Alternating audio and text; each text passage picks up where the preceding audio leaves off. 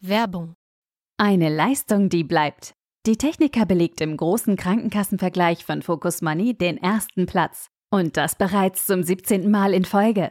Insgesamt 66 regionale und bundesweite Krankenkassen wurden in den Kategorien wie Service, Bonusprogramm oder Zusatzleistungen unter die Lupe genommen.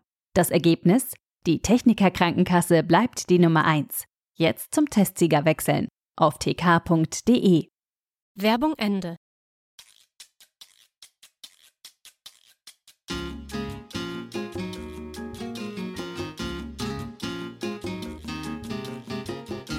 Ja, hallo und herzlich willkommen bei deinem Schwein und allein.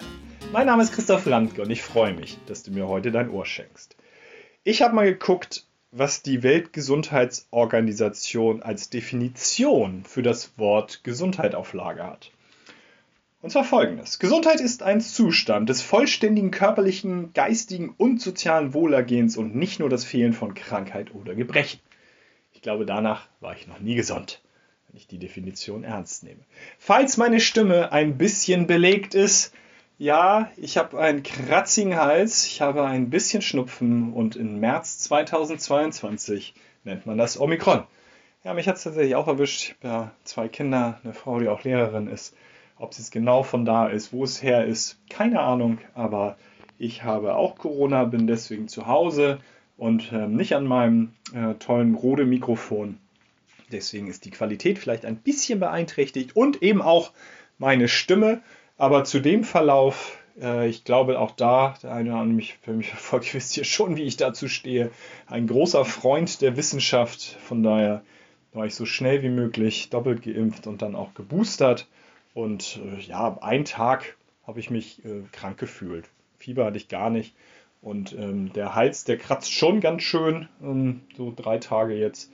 Hm, ja, ein bisschen Schnupfen, aber das war es auch und ich habe auch nicht das Gefühl, dass jetzt hier irgendwas wellenartig verläuft, dass es jetzt nochmal wieder nach oben geht. Und ja, das schon mal äh, quasi äh, vorweg, dass im Moment die äh, Abwesenheit von Krankheit nicht da ist, sondern es ist irgendwie auch Krankheit da.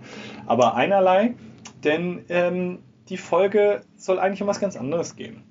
Und zwar habe ich lange überlegt, ob ich das nochmal verarbeite in einer Podcast-Folge, dass ich ja eine Knieoperation hatte. Weil ich erzähle ja viel von meinen Gebrechen und dass ich mit 18 schon meinen Bandscheibenvorfall hatte, dass ich Sportinvalide war am Ende des Tages nach meinem Leistungssport. Aber ich glaube, beim Erzählen immer wieder der Geschichte, nämlich Freunden, Bekannten, die mich gefragt haben, was denn da passiert ist, sind zwei Sachen passiert. Erstens, ich glaube, ich habe mich gar nicht so schlecht diesmal verhalten dabei.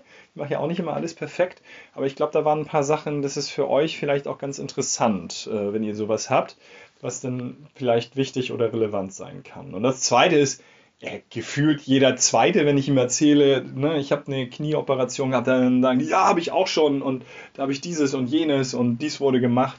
Also das ist nun mal tatsächlich ein Thema Knie, Knieoperation, Knieprobleme was unglaublich viele trifft. Ja, fangen wir mal an, was ist eigentlich passiert? Im Dezember, am 17. Dezember, habe ich nach dem Fitnesstraining morgens versucht, aufs Fahrrad zu steigen. Ich sage immer, jedes anderen erzähle ich hatte einen Fahrradunfall. Ja, irgendwie schon, aber in deren Kopf passiert in aller Regel Folgendes. Sie stellen sich vor den sportlichen, unglaublich dynamischen Christoph, der mit 40 gegen die Wand fährt oder vom Auto geschnitten wird. Nee, ich bin nur aufs Fahrrad aufgestiegen und das habe ich sehr schwungvoll gemacht am Morgen und dann ist der Griff abgerutscht vom Lenkrad ähm, und das Lenkrad hat sich verschlagen und ich bin unglücklich von diesem Fahrrad gefallen und zwar mit durchgestreckten Beinen und das Knie ist nach hinten durchgeschlagen. Und das ist tatsächlich auch das einzige Bild, was ich noch vor Augen habe. Also ich kann mich nicht mehr so richtig erinnern, ne, wie der Lenker und warum, wieso. Aber dieses Bild, wie ich gucke und das Knie nach hinten durchschlägt und das nicht gut aussieht, wirklich nicht gut aussieht, das hat sich sehr eingefräst in mein Gehirn. Und mh, hm, da ist dann ein Umstand, ähm, hier schon der erste, kommt halt dazu, wo ihr einfach ungünstige Voraussetzungen habt bei solchen Situationen. Weil das Knie kann man mehr als durchstrecken. Also wenn, wenn ihr es jetzt gerade durchstreckt, dann soll ich das so vorstellen, dass es im Lot ist. Das ist es im Durchschnitt nicht, sondern 5% weiter nach hinten kann man es durchschlagen. Also man kann es ein bisschen durchstrecken und nicht nur ins gerade Lot bringen. Ja, bei mir sind es ja, so knappe 10%, die es nach hinten geht. Woher kommt das? Ja, woher wohl? Natürlich vom Schwimmen, weil man beim Schwimmen bei der Delfin-Bewegung versucht hat, Vortrieb in beide Richtungen zu bringen. Ihr könnt ihr euch ne, auch das vorstellen. Kennt so einen Kraulschlag und Delfin ist mit beiden Beinen. Und ähm, wenn man das dann in Bauchlage nach unten macht, ne, dann kann man die Beine knicken, schon klar. Aber man wollte auch nach oben diesen Vortrieb haben und dafür ähm, hat man viel geübt, viel trainiert dass das Bein eben auch in die andere Richtung weiter durchzustrecken ist. Das seht ihr auch viel natürlich so bei Turnern, ähm, ne, bei Ballett oder so, die halt sehr, sehr, sehr gelenkig sind und das dann, hm, ja, wenn man die so sieht, finde ich immer schon beim Zugucken ein bisschen wehtut. Und ähm, das begünstigt die ganze Situation halt nicht. Das heißt, wenn das bei euch so ist, nicht, dass ihr diesen unverständlich habt, aber dann ist die Belastung für das ganze Knie, was denn nochmal weniger im Lot ist und die Hebel größer werden, natürlich ungünstiger. So, was ist jetzt denn konkret passiert, wenn das Knie durchgestreckt ist? Dann äh, ist das vordere Kreuzband gespannt und das vordere Kreuzband ähm, ist am Knochenteil abgerissen. Und es ist relativ stark dann eingeblutet und ja, es war dann am 17.12., also schön kurz vor Weihnachten. Es war dann auch nicht ganz so einfach, dann noch einen Termin schnell zu bekommen und ein MRT zu bekommen und so. Das war dann alles ein ähm, bisschen doof. Und jetzt so der erste Tipp. Wirklich, wirklich, wirklich ja, erstmal bei relativ massiven Geschichten wirklich sehen, Bein hoch, kühlen. Ne? Wirklich nichts tun, so banal wie es ist. Warum? Ähm, weil dann die Chance, dass es sich eben nicht so sehr entzündet und ihr relativ schnell daran gehen könnt, wenn es denn sein soll, nämlich zum Beispiel zu operieren, die ist dann gegeben. Und äh, das habe ich zum Beispiel relativ gut hingekriegt. Also es war dann eben ähm, sehr schnell, dass es sich nicht entzündet hat. Ich habe das an, ab Tag 1 konsequent gemacht. Äh, am Tag 0 am Geschehen nicht.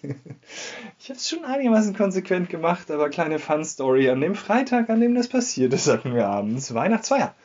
Und ich habe mein Bein hochgelegt und habe äh, die Feier äh, trotzdem sehr genossen. Und ob ich da immer ganz konsequent, Entschuldigung, der Hals ist dann doch jetzt ein bisschen trocken vom, vom Reden und ich muss glatt tatsächlich mal Pause machen. Ja, das ist, glaube ich, in fast 70 Folgen jetzt der erste nicht One-Take, One-Shot. Äh, zumindest, ähm, wo ich auf die Pause-Taste drücke. Es kann durchaus sein, dass es noch mal passiert, weil jetzt rumhusten und röcheln will ich hier auch nicht. Und ich merke das dann schon, äh, der Hals ein bisschen trocken wird vom Reden. Ja, und ähm, ich habe ähm, auch gleich, immerhin, auch wenn ich die Weihnachtsfeier da noch genossen habe, ich habe aber Krücken sofort gehabt. Die hatte ich zum Glück äh, von meinem Vater. Das Büro ist ja bei uns meinem, auf dem Bauernhof, wo ich aufgewachsen bin. Und da lebt ja mein Vater noch, mein Onkel, und der hatte zum Glück Krücken bei der Hand. Und dann hatte ich sofort Krücken und habe sofort entlastet, sofort hochgelagert und sofort eben dann gekühlt und ab Tag 1 auch absolut konsequent. Und ähm, wie gesagt, das hat äh, den wichtigen Vorteil, dass ihr wirklich dann schnell operieren werden, äh, ähm, also dass die, die, eine OP dann schnell möglich ist, wenn es dann angesagt ist. Das zweite ist, was ich zu dem Zeitpunkt ja nicht wusste, es war der Knochen mit betroffen. Und wenn man dann weiter belastet, dann verschiebt sich das Ganze oder die Gefahr besteht. Und dann wird eine OP aufwendiger. Das musste dann bei uns auch, äh, bei mir auch nicht gemacht werden. Und wie aufwendig das gewesen ist, das erkläre ich euch gleich. Also es wäre nicht so lustig gewesen. Und auch das habe ich ganz sicher äh, damit maßgeblich verhindert. Und das Letzte ist, ähm, ich habe sofort selber denn, und der Arzt hat es dann, als ich dann den ähm, Termin dann hatte, ich habe mir sofort Ibuprofen reingeworfen und ähm, das habe ich, glaube ich, schon mal in einem anderen Zusammenhang erzählt. Das habe ich früher nicht gemacht. Ich dachte mir, naja, gut, hast halt Schmerzen, ist ja eben nicht so schlimm. Ibuprofen verschreibt der Arzt in solchen Fällen nicht nur wegen der Schmerzen, sondern auch wegen der Entzündungshemmung. Und deswegen, wenn das jetzt der Arzt sagt, dann mache ich das konsequent. Und deswegen hat der Arzt das gesagt, ne, dreimal 600 bei meiner Größe ähm, sollte ich nehmen und das habe ich dann auch konsequent getan. Und ähm, so ähm, gab es dann eben das MRT und das war ein bisschen komplizierter, weil dann nämlich herauskam, wie das Kreuzband, das ist ja irgendwie intakt, das kann doch gar nicht sein. Und ähm, ich habe es tatsächlich dann so gehabt, dass es noch eine Zweitmeinung direkt im Krankenhaus gab, wo ich dann am Ende auch operiert wurde von dem Oberarzt. Und der hat wirklich wortwörtlich gesagt, Herr Ramke, mit, beim erwachsenen Menschen mit 47 habe ich das noch nie gesehen. Nämlich was? Ähm, es ist so, dass bei Kindern, dass der Knochen einreißt und das Kreuzband intakt bleibt. Das kann sehr gut passieren, weil bei Kindern ist der Knochen noch weicher als das Band. Bei Erwachsenen und bei alten Erwachsenen, nämlich mit 47, bin ich ja kein Jungspund mehr, geht das Kreuzband immer mit kaputt oder reißt zumindest ein, aber das Kreuzband war komplett intakt. Und da habe ich dann meinen Orthopäden im Nachhinein, nach mehreren Nachfragen, habe ich ihm so ein bisschen aus dem äh, Rücken geleiert quasi, dass es doch bestimmt an meiner tollen Muskulatur liegt, die ich trainiere, gerade so die intramuskuläre Koordination, ne, die so ein bisschen bei wackeligen Sachen da ist, die ich trainiere. Und ich glaube, original hat gesagt, ja, ja, das kann schon sein.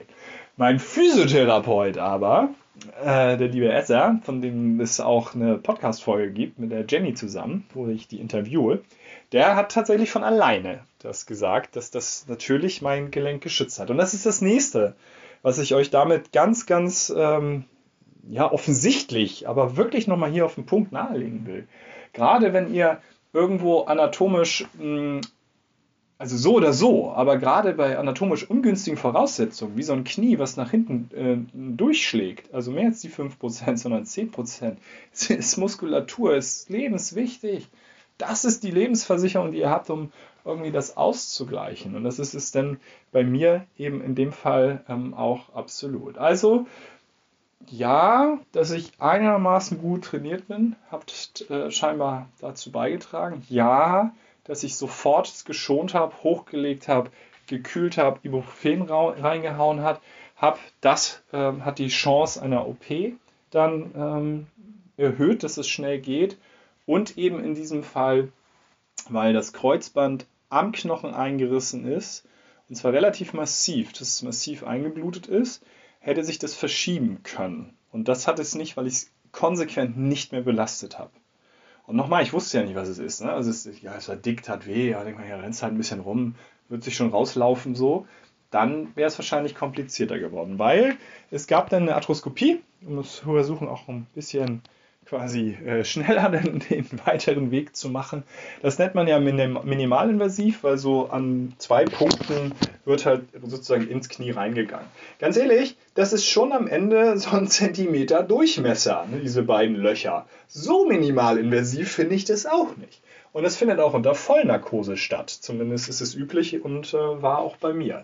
Natürlich auch schon lokal, aber es war der Vollnarkose. Also es ist schon nicht ohne. Es wird dann mit, mit Wasser äh, vollgepumpt. Es werden dann auch so, das kann man im P-Bericht wirklich wunderbar lesen, so Stresstests gemacht. Also es werden sich so die anderen Bänder angeguckt. Also da wird da richtig auch ganz schön massiv drin rumgefurcht.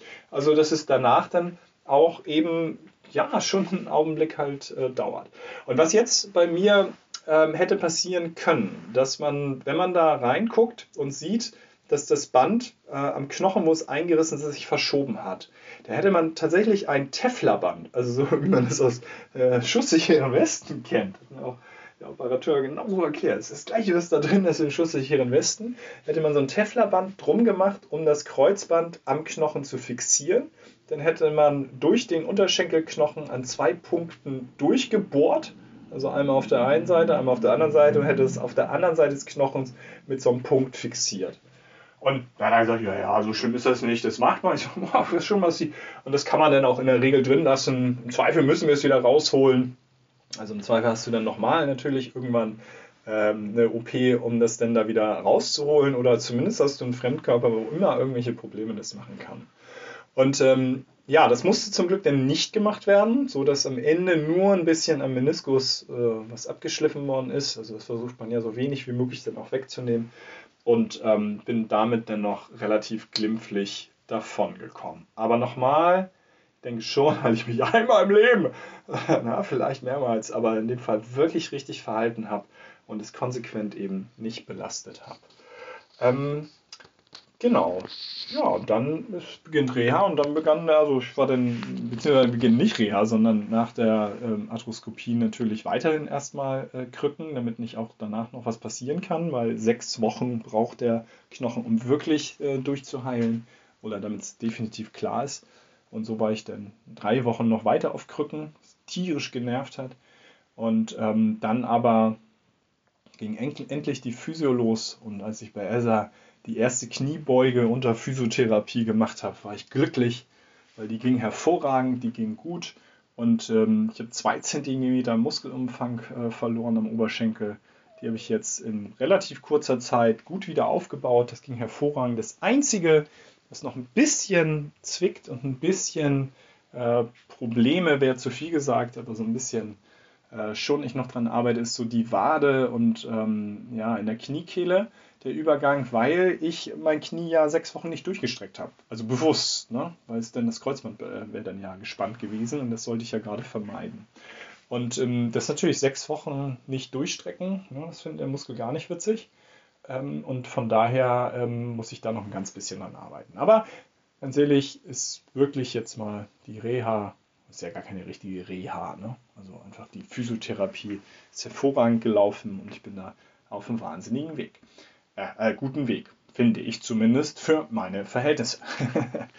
und ja, von daher ähm, ist jetzt schon relativ lang. Die Folge soll auch kein medizinischer Bericht geworden sein. Ich fasse es aber eben wirklich nochmal zusammen. Wenn ihr sowas habt, ne? nicht Helden sein, sondern äh, wie das früher ein Orthopäde mal gesagt, erstmal den heißen, äh, das heiße Wasser vom Herd nehmen, den Topf mit dem kochenden Wasser vom Herd nehmen also wirklich noch das, ähm, was wir irgendwann mal gelernt haben, Pause machen, hochlagern und äh, kühlen und ähm, dann natürlich so schnell wie möglich euch Expertise holen und dann das auch, was Arzt sagt, halt tun, nicht Helden spielen, weil ihr dann irgendwie kein Ibuprofen euch nehmen wollt, sondern ich würde es so machen, wie Onkel Doktor das sagt oder Frau Doktor es sagt. Ähm, und von daher denkt immer daran, es darf auch dann Gesundheitsspaß machen. Und das letzte, mein Blick war immer auf, wenn die blöden Krücken weg sind und ich die Physio machen darf, äh, vielleicht der doch nochmal, bevor der Abspann kam. Da kam dann auch zu, oh Herr Ramke, na, wenn Sie den Krücken, dann haben Sie danach ja auch noch, das dauert dann, bis Sie wieder fit sind, das ist ja die Physio dann auch nochmal ein langer Weg. Da habe ich gesagt, genau auf den Punkt freue ich mich.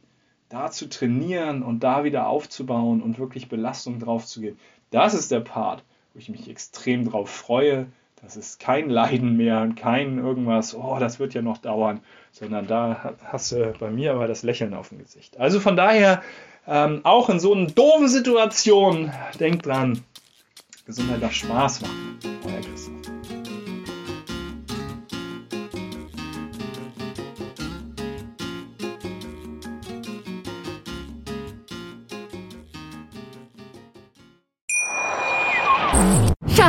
Ich bin neu verliebt. Was? Da drüben. Das ist er. Aber das ist ein Auto. Ja, eben. Mit ihm habe ich alles richtig gemacht. Wunschauto einfach kaufen, verkaufen oder leasen. Bei Autoscout24. Alles richtig gemacht.